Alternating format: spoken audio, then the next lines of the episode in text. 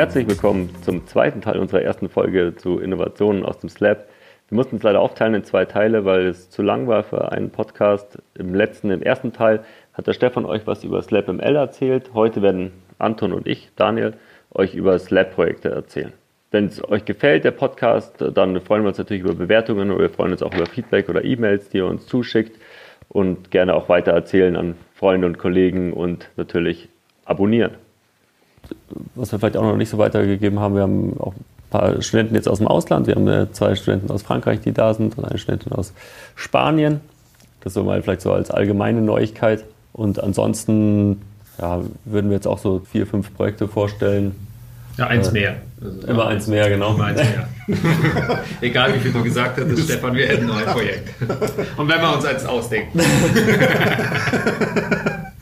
Also was wir Projekt wir gestartet haben mit dem Einzug hier in die neuen Geschäftsräume, ist dieses äh, Empfangsdamen äh, Use Case Projekt, wo wir einen Roboter eben uns angeschafft haben, wo die Intention da ist, dass der am Eingang steht, äh, einen Besucher in Empfang nimmt und ihn dann äh, dahin bringt, wo der Besucher hin will. Das war so die Vision. Wir dachten, wenn wir jetzt in die neuen Räume kommen, dann muss da auch technologisch noch irgendwas Spannendes passieren. Und äh, klar, was gibt es Spannenderes als ein Roboter?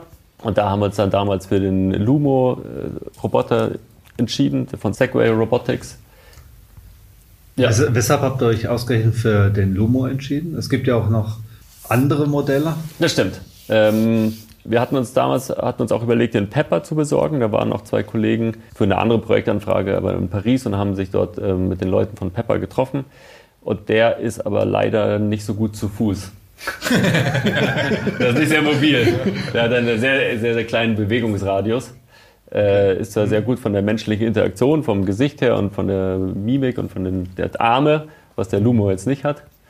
Aber ähm, er ist leider nicht so gut mobil. Und deswegen haben wir uns damals für den Lumo äh, entschieden. Das war auch der Roboter, mit dem wir den CES-Use-Case für BMW gemacht haben. Also da ging es darum, dass der Roboter sozusagen dem Auto vorfährt und dem Auto dann den Parkplatz zuweist. Und daher hatten wir schon Erfahrung mit dem Roboter. Und äh, deswegen haben wir den auch damals schon früher bekommen, als er im Verkauf war, sozusagen. Ach, das ist das, was der Philipp Lix in San Francisco damals. Äh, in Las Vegas, ja. Las Vegas. Ah, Las Vegas. Ja. Okay, ja. Genau. Hm ein bisschen umgebaut, weil damit er ein bisschen höher ist, weil er ist halt relativ tief und die haben damals so eine Stange noch genommen und sozusagen den Kopf höher gesetzt, damit der Mensch gegenüber tatsächlich dann mit ihm sozusagen kommunizieren kann und auch sieht, mhm. was er zurückgibt. Genau, Segway äh, liefert eine ganze Reihe an APIs. Der hat eine, ein Android-Tablet obendrauf, wo man Mensch-Maschine-Interaktion eben stattfindet.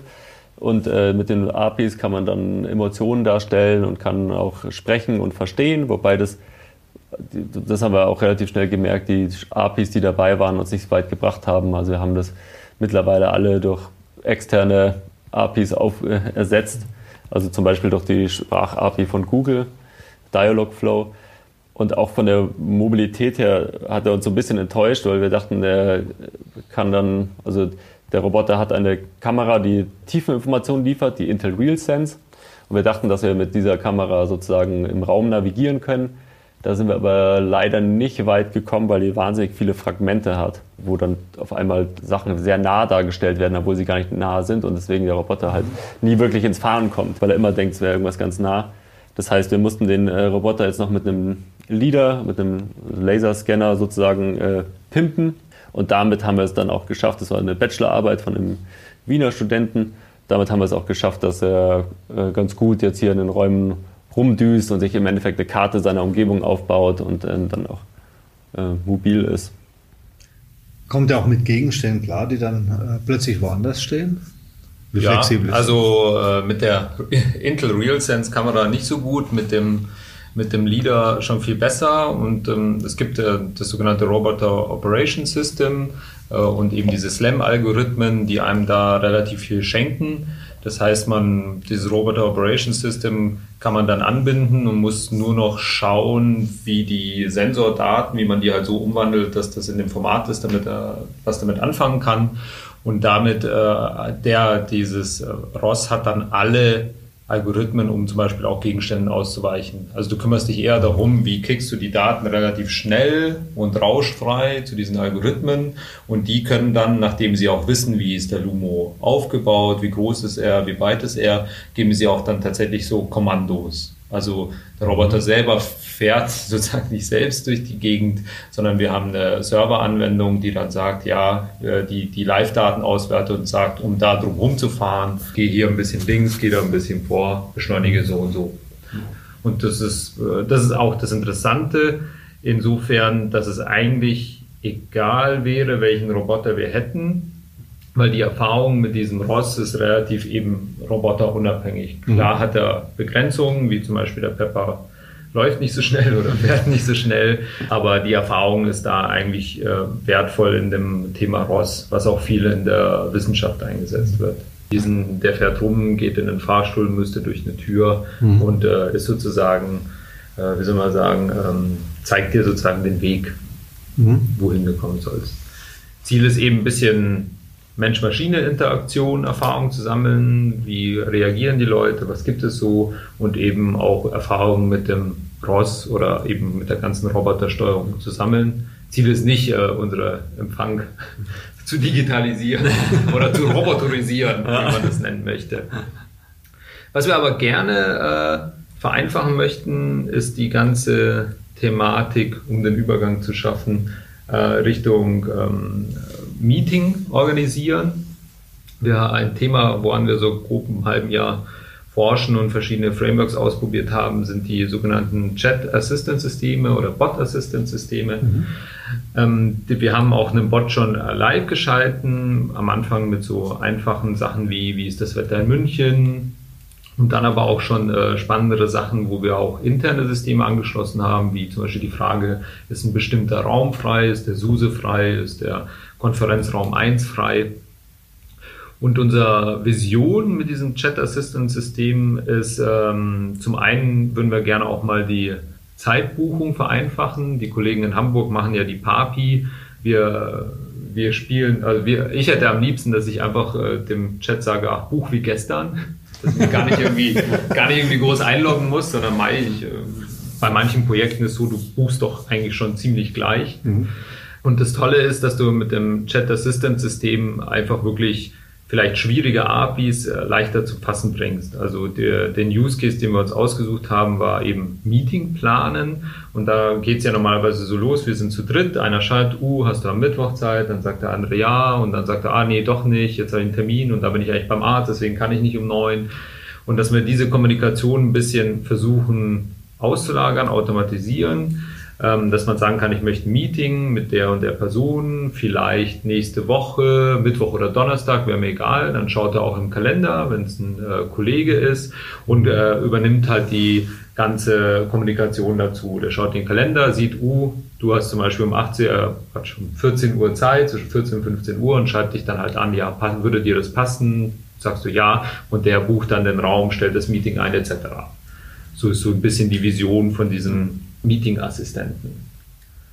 Da haben wir jetzt eine Bachelorarbeit gemacht, die äh, wir hatten schon einen Stand und wir hatten jetzt eine Bachelorarbeit gemacht, so ein bisschen so Redesign-Architektur, weil wir haben gemerkt, je mehr Funktionalität man in denselben Bot tut, desto äh, kommt ein bisschen durcheinander. Ne? So, wenn du Meeting, Wetter, Raum, hm, was meinst du jetzt nochmal? Also um das schärfer zu trennen, haben wir so eine eher so eine architekturgetriebene Arbeit gemacht und sind jetzt wieder dabei, die äh, Funktionalitäten, die wir schon hatten, darüber zu migrieren. Genau, das würden wir dann auch nochmal schreiben. Also momentan ist der Assistent halt über Chat, über MetaMouse erreichbar. Ähm, spricht aber auch nichts dagegen, das über äh, natürlich sprachlich, also über ein Audio-API äh, zu machen. Das heißt, teilweise benutzen wir diese API oder diese Funktionalität dann auch für den Roboter. Also, dass mhm. du mit dem Roboter okay. äh, fragst, hey, welcher Raum ist frei, dann kann der Roboter benutzt im Endeffekt die gleiche, den gleichen Assistenten im Hintergrund. Mhm. Wobei äh, Assistenten, muss man sagen, in dem Bereich da wirklich mehr ist, diese so eine tiefgreifende Funktionalität wie Meeting organisieren, wo du dann wirklich Leute anschreiben musst und, und so, genau. Genau. Ja, du hast gerade angesprochen, dass, ähm, dass bei dem Meeting-Assistenten auch die Räume mitgebucht werden. Aber da habt ihr ja noch was anderes gemacht. Genau, in einigen Geschäftsstellen zu unserer Freude sehen wir auch schon immer mehr Tablets hängen. Ähm, so, ich glaube, unser erster Feldversuch war noch in InnoFriday-Zeit vor drei Jahren, aber mit einem Raspberry Pi und einem HDMI angeschlossenen Bildschirm äh, unser Ramses, also Raum Management System, äh, gestartet. Seitdem arbeiten äh, immer wieder Studenten fleißig dran. Derzeit arbeiten wir auch an einem Redesign. Wir kommen ja eigentlich von der Idee nach dem Raspberry, äh, dass wir äh, stromsparender sein wollten. Wir wollten nicht, dass man extra jetzt Strom an die Räume oder an die Glas Wände sozusagen verlegen muss. Und die Idee war, haha, wir nehmen so ein E-Ink-Tablet und äh, was auf Android-Basis ist. Und das war vor zweieinhalb, drei Jahren auch ein Trend und die waren auch gar nicht so teuer, also vielleicht zwei, drei, vierhundert Euro.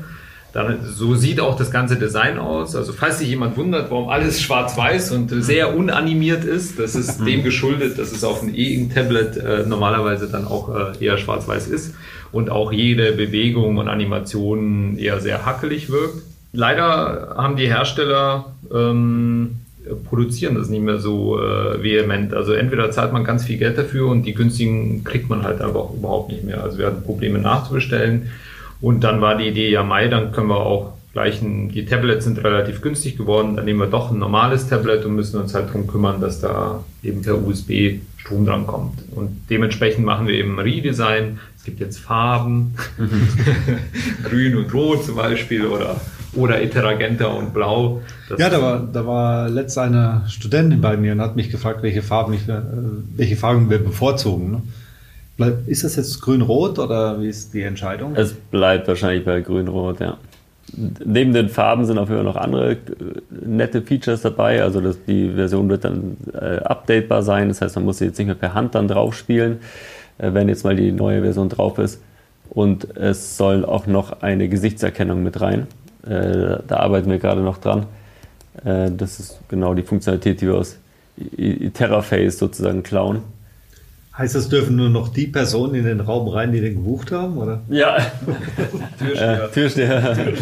nee, der, das heißt, wenn man, man kann ja, die, die Tablets sind ja dafür da, dass man die Räume spontan buchen kann, wenn man vorbeigeht und sieht, ah, okay, ich brauche einen Raum, ich kann da schnell rein und bucht den für eine halbe Stunde.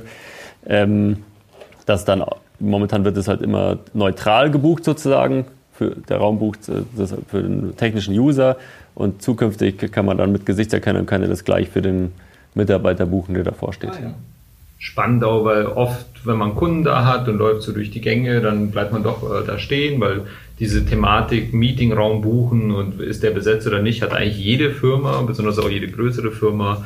Und äh, die Idee dahinter ist auch da mal sowas mit der Gesichtserkennung einfach auch das Gespräch am Leben, äh, nicht am Leben zu halten, sondern eben äh, Impulse zu setzen. Was wir, was eigentlich unser, einer unserer Antriebe ist, generell im Studentenlabor oder zum Thema Innovation, ist Sachen ausprobieren, weil man weiß nie so richtig, wohin führt das ein. Also hätte man von einem Dreivierteljahr gesagt, wir machen irgendwann mal ein Projekt mit Lumo, mit einem Kunden zusammen, wäre vielleicht der ein oder andere pessimistisch eingestellte Mensch gesagt, ach so ein Quatsch, da sollten wir lieber was anderes machen. Aber eine schöne Geschichte, äh, die das ein bisschen untermauert, kann ich noch erzählen, ist, ähm, wir hatten, wir haben jetzt so einen Foliensatz, wo wir auch all die Projekte, von denen wir jetzt heute gesprochen haben, äh, auch äh, One-Pager haben, die kann auch jeder zu seinem Kunden mitnehmen. Und ich war jetzt bei vier, fünf verschiedenen Kunden, wo wir wirklich so ha, Terratech vorstellen, dann so ein bisschen Innovationsvorgehen vorstellen, dann wirklich so in Anführungsstrichen so ein bisschen raushauen. Was haben wir so alles so gemacht? Weil die Leute äh, hören die Dinge und verknüpfen sie mit irgendwas in ihrer Arbeit oder daheim oder mit irgendwas, was sie beschäftigt haben. Das kannst du vorab gar nicht wissen.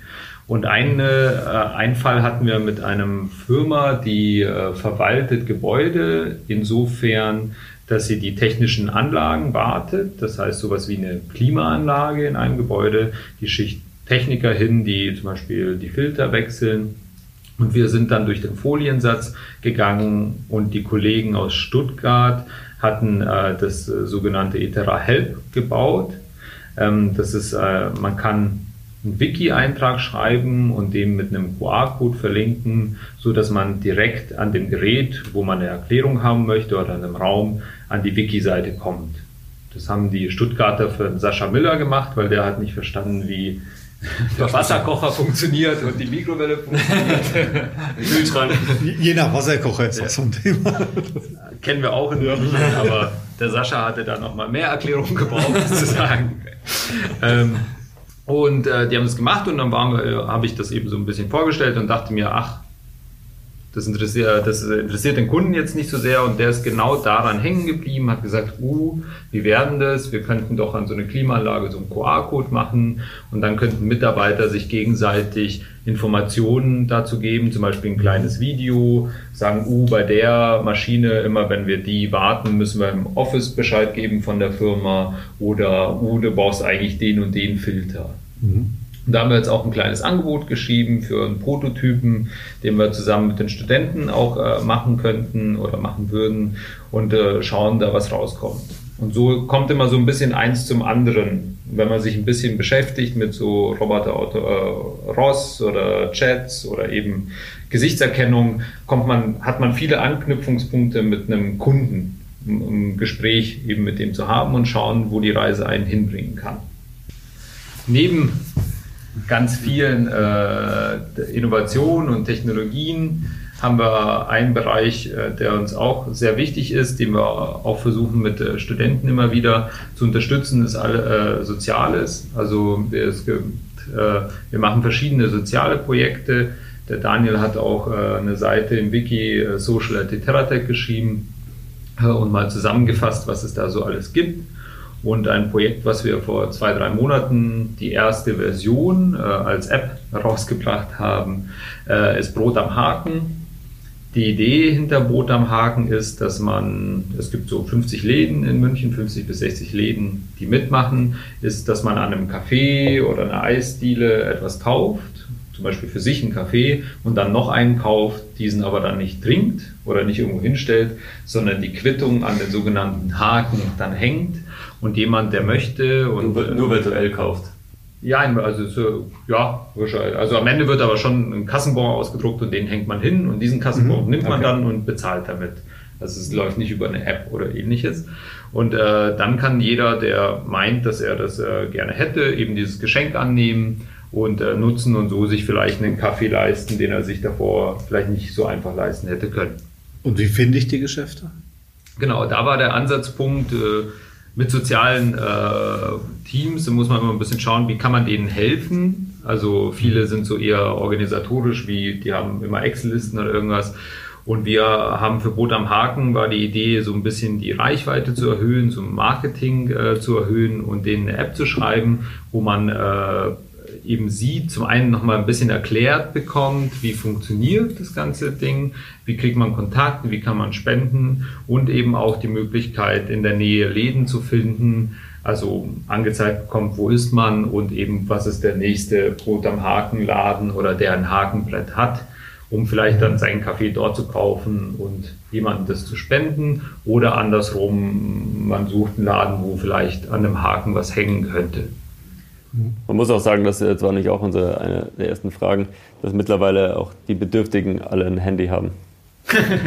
ja, für mich war. Mit Datenvertrag. Ja, für mich war. Oder jemanden kennen, der ein Handy hat, das reicht ja auch dann. Ja, so wie die Unterklär, also sie, äh, der Michael, der das ganze Thema, also nicht der Michael Schulz, sondern Michael äh, von Brot am Haken, der das Thema, äh, für den ist natürlich eine Herzensangelegenheit, der hat es so beschrieben, äh, wenn du denen einen Zettel gibst, dann verlieren die den spätestens an einem Tag, aber auf ihr Handy passen die auf wie auf einen eigenen Augapfel. Mhm. Und so kann, kann, erreicht man schon auch die Leute, wo man jetzt vielleicht nicht glauben würde, dass das ist. Und Bedürftigkeit haben sie jetzt eigentlich ein bisschen so gestrichen, so von der Strategie. Die sagen, naja, Freude schenken. Mhm. Also die haben, sagen gar nicht mehr, das ist nur noch so von jemand, der einem Bedürftigen hilft, sondern ähm, eben, dass man sich gegenseitig hilft als Gesellschaft. Also ich habe schon lange keinen Kaffee mehr bezahlt. ja, in der App schaue ich. ähm, aber Bedürftigkeit fängt nicht an, dass man auf der Straße lebt, sondern Bedürftigkeit kann auch eine alleinerziehende Mutter mit zwei Kindern in München äh, sein, ah. schon allein durch die Miete. Ja, die, die sich jetzt keinen Starbucks-Kaffee für 8 Euro kauft. Ja. Genau.